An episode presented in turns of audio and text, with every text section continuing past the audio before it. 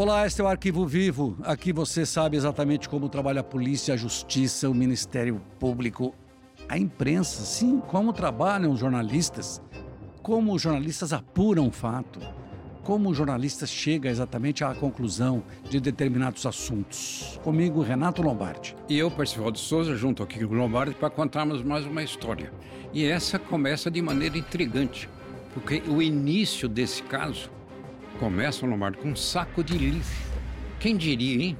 Você na investigação precisa prestar atenção em todos os detalhes, inclusive aqueles que parecem insignificantes. Foi o que aconteceu nesse caso. Exatamente. A gente vai falar de um médico, pediatra, ucraniano naturalizado brasileiro, conceituado, que atendia crianças de 8 a 13 anos. Nós vamos falar de Eugênio Shipkevich. Ele hoje tem 68 anos.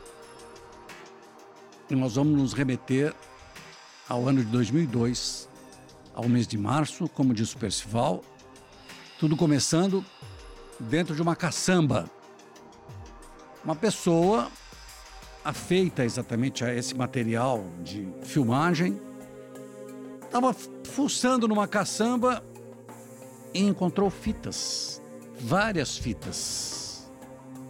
E essas fitas acabaram sendo entregues a um comunicador, ao Ratinho. E daí? Daí que, aliás, quem achou, encontrou, é um homem curioso, estava fazendo reparos numa linha telefônica, estranhou que o saco tinha um grande volume, um saco plástico, ao lado exatamente da caçamba. Então ele achou o saco, abriu, viu que lá dentro haviam várias fitas que eram características de algo que tinha sido gravado. Então ele ficou curioso, levou para casa a intenção dele, quer dizer, vou ver o que tem essas fitas e ver se dá para aproveitá-las. E ao examinar o conteúdo dessas fitas, Lombardi, o que, que ele achou? Pois é, ele encontrou cenas deprimentes, cenas em que o médico Eugênio ele mexia com, com, com os garotos, tinha cena de sexo com os garotos, só que os garotos estavam completamente dopados. Exatamente, pois é, um médico, é, ele tinha uma clínica especializada no atendimento de adolescentes. E só meninos iam lá. Só meninos, nessa faixa etária que você falou, de 8 até 13. E o que, que acontecia? Ele aplicava uma injeção que, na verdade, provoca um estado de dormência. Então as pessoas ficavam parcialmente ou totalmente inconscientes ou semi-inconscientes. Nessa situação, os meninos eram colocados sobre uma maca, despidos e aí ele fazia o que jamais poderia fazer. Eram abusados. E, e o que acontece é que quando as, os meninos entravam, as crianças entravam na sala, ele dizia: olha, é, para os pais, para a mãe, geralmente a mãe mais que levava, só pode ficar aqui porque eu vou atender que é melhor atender porque fica, a criança fica mais à vontade para conversar, para uma série de coisas para eu poder examinar. Ninguém vai pensar exatamente que seu filho está sendo atendido por um médico pediatra e está sendo abusado. Então, vira e mexe tem notícias de pessoas que são abusadas no consultório. Por isso mesmo, e esse médico aí, gente, você vê que nessa situação passaram dezenas, Lombardi, dezenas de meninos. Quer dizer, você veja que situação sinistra, né? A mãe esperando na sala de espera. O menino lá dentro sendo dopado e abusado. E foram muitos casos. Aí o, o técnico em telefonia que descobriu as fitas, ele viu as fitas, levou num programa de TV, mas também levou a polícia. Aquelas cenas que não há o que discutir, quer dizer, uma imagem vale mais do que mil palavras. E aí começaram as investigações. Investigações tranquilas, porque estava tudo expresso ali é, no a conteúdo prova material, A prova material era indiscutível. Era, era grande. Né? Então, aí a polícia começou a investigar. Um médico foi ouvido num, num primeiro momento, claro que negou, mas diante Tava as imagens, das né? imagens, eu lembro que na época o delegado disse o seguinte, ó, pro advogado dele, que é um advogado super renomado e que pegou outros casos, inclusive pegou daquele, daquele médico que esquartejou Hum, a, a amante, diz para ele, olha, doutor, se você quiser entrar aqui, vamos, vamos assistir junto aqui. E assistiram juntos. é. E aí, aí? E aí não há o que discutir, é insofismável. As provas são contundentes. E ele procurou se esquivar, mas não, não teve saída. Então as investigações foram conduzidas para apurar apenas detalhes de circunstâncias, mas o leque todo estava montado. Quer dizer, não houve nenhum motivo, nenhuma, nenhuma válvula de escape. No fundo, no fundo, era um caso de pedofilia, uma pedofilia extrema, não é? E com, aquela, com aquele requinte de que ele filmava tudo. O que significa isso em psiquiatria ou psicologia? Que ele é possuidor de um desejo incontrolável? Agora, ele, como médico, como terapeuta, claro que ele sabia disso melhor do que ninguém. Então, se ele sabe que, é portador de um distúrbio, de um impulso incontrolável, o que ele deveria fazer? Buscar tratamento, é lógico, um tratamento para ele mesmo. E foi o que ele nunca quis fazer. E tudo o que ele fez, Lombardo, tudo, tudo, tudo, foi absolutamente consciente. Ele estava absolutamente tranquilo no relação, na, em relação ao que queria fazer. Tanto que os meninos eram dopados, despidos e abusados. Tudo em sequência. E o delegado, eu lembro que eu cobri todo o caso na época, tra- trabalhava no jornal no Estadão. E o delegado perguntou para ele assim, que ele estava negando, a negativa de defesa. Aí falou: só queria entender uma coisa. Por que, que o senhor jogou todas as- essas fitas cassetes fora numa caçamba de lixo? É, Que é estranho isso. é. Você podia ter feito o quê? Ter jogado num, numa num, num tanque, jogado gasolina, põe fogo, destrói tudo. Não, não. Ele falou: o senhor deixou ali para ser descoberto? Você é até ousado, Lombardo. Eu acho que eu tenho a resposta para sua pergunta. Quer dizer, até então, antes do encontro das fitas, não havia acusação nenhuma. Nem os meninos falaram nada, até Nada. porque estavam semi-inconscientes ou inconscientes. Os pais também não sabiam de nada. Ele sabia que naquelas fitas estavam armazenadas sendo tudo o que aconteceu. Então, no imaginário dele, suponho eu, ele se livrando daquelas fitas, não haveria futuramente nenhuma prova contra ele. E de fato seria difícil provar alguma coisa sem essas fitas. Ficaria a palavra de um contra o outro. Mas no caso, nem a palavra das crianças havia. Então ele imaginou, jogo no lixo. Agora, o incrível, uma certa infantilidade parte dele, colocar tudo num saco e colocar isso praticamente à frente da porta da casa dele. Quer dizer, quer dizer, era o lixo da casa. É porque ele podia ter feito como fez a, a, a que matou o, o empresário japonês. Ah, o Matsunaga lá. É, esquartejou, foi deixando um pouquinho, um pedacinho em cada lugar. Tanto é que a polícia ia encontrando o corpo, os pedaços, mas não sabia de quem era. Até Exatamente. que achou a cabeça.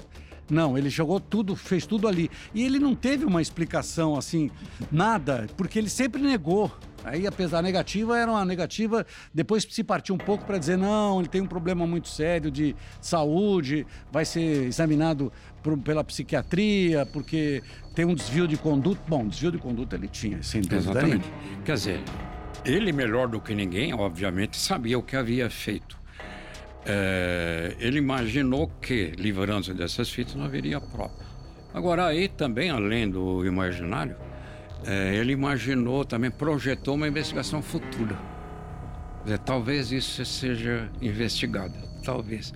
E aí ele subestimou por completo a ação policial. E subestimar para ele custou muito caro. Custou muitos anos de cadeia. Pois é, custou para ele 114 anos de cadeia. Ele foi condenado a 114 anos. E aí, quando na cadeia, hum, o que, que ele faz? pela lei das execuções penais. Ele começa a ter bom comportamento, trabalha.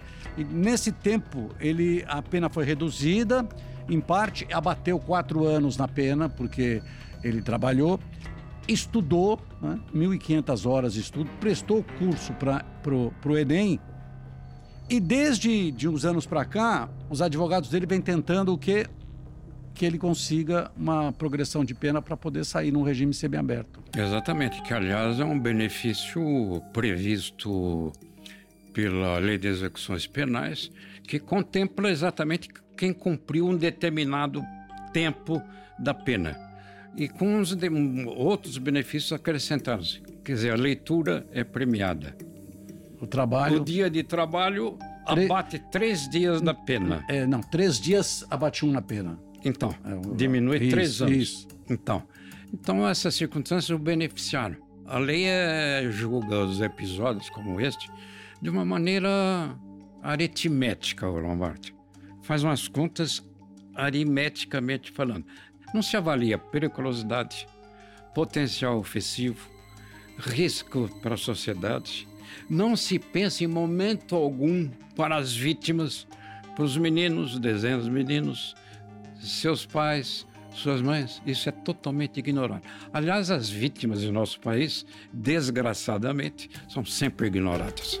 Os desembargadores, né, quando os advogados entraram com o pedido e o tribunal, os desembargadores entenderam que Eugênio Chipkevich, abre aspas, ainda não possui condições de deixar a prisão, fecha aspas. Eu também faria isso. Eu, no caso dele, se eu sou o legislador, com toda a lei aberta, eu aplico para ele a prisão perpétua. Eu não deixo esse sujeito sair sim, nunca da cadeia. Sim, porque como você vai reparar um dano desse tipo? Não tem como. Não há como fazer o reparo. A observação dos embargadores, ou seja, membros do tribunal, a nossa mais alta Corte de Justiça, foi contrária. Mas. Sim, sempre existe um mas, né?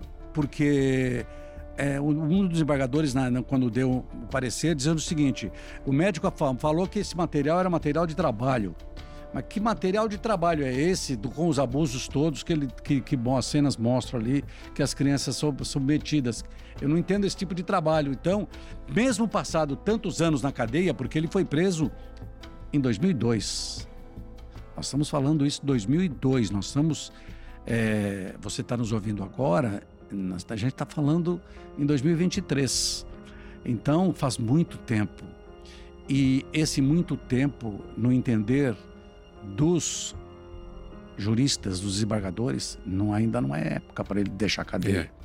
E os desembargadores tinham toda a razão. Você observe a cena e vê que não se tratava ali, com as cenas documentadas, documentadas exatamente por um exame tipo médico. Por quê? Porque os meninos estavam nus, de costas, e haviam as cenas dos abusos. Então não há que discutir isso. É como instrumento de trabalho. O trabalho dele era violentar menino? Que trabalho é esse? Então não tem o que discutir isso, Lombardi. Por isso que eu, muitas vezes eu acho que é, tem juízes e juízes, promotores e promotores, delegados e delegados. No caso específico aqui, eu ainda continuo no lado desses desembargadores quando eles dão exatamente essa é. opinião de que ele não tem condição de sair da cadeia. Só para arrematar, o Eugênio formou-se na Universidade de São Paulo em 1978. Ele é, participou recentemente do Enem. Ele está aproveitando o tempo lá para estudar, né? tem muito preso que fica na cadeia tantos anos, não faz nada, não aprende nada, quando sai, sai pior do que entrou e ele está aprendendo. Só que no caso dele, o que eu espero que ele realmente fique para o resto da é. vida na cadeia. O interessante nisso tudo, é, tragicamente interessante, é que no Fórum Criminal tem um provérbio que diz o seguinte, contra o qual, aliás, sou, sou, eu sou contra esse provérbio totalmente. O provérbio é: fora dos altos, fora do mundo. É. Agora, pergunta para os pais desses, desses meninos se o que aconteceu lá está fora do mundo. Se aquilo que o advogado diz que não há provas, não consta da realidade, não consta do desenho do que aconteceu. Claro que consta. Claro que consta. Quer dizer, nem tudo no mundo cabe dentro de um processo, Lombardi. Ali tem todas as circunstâncias. Aí você está vendo as cenas: menino despido, menino nu, o abuso. Não tem como negar isso. Este é o Arquivo Vivo. Até a próxima.